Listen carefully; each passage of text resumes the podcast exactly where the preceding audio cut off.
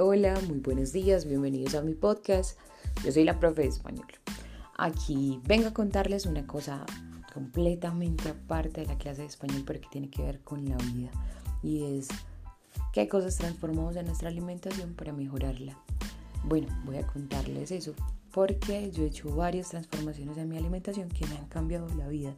Mm, también dados algunas condiciones de salud que definitivamente marcaron ese cambio.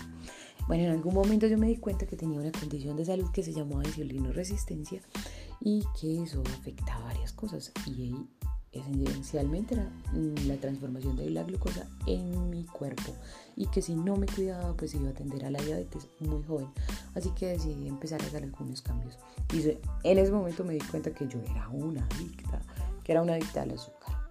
Sí resulta que el azúcar es una de las sustancias o uno de los alimentos más comercializados, sin embargo, que más alto nivel de adicción tienen en la naturaleza. Me di cuenta que era adicta al azúcar y que tenía que empezar a transformarlo porque si no, pues iba a terminar mm, afectando muchísimo mi cuerpo. Así que empecé a hacerlo de a poquito, de a poquito y todavía estoy en el proceso de rehabilitación.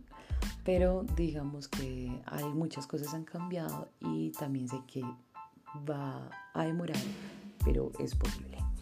Eh, los lácteos es otro de los alimentos que definitivamente he cambiado y dejado en mi vida y han transformado mi existencia porque ya no tengo agrieras todo el tiempo.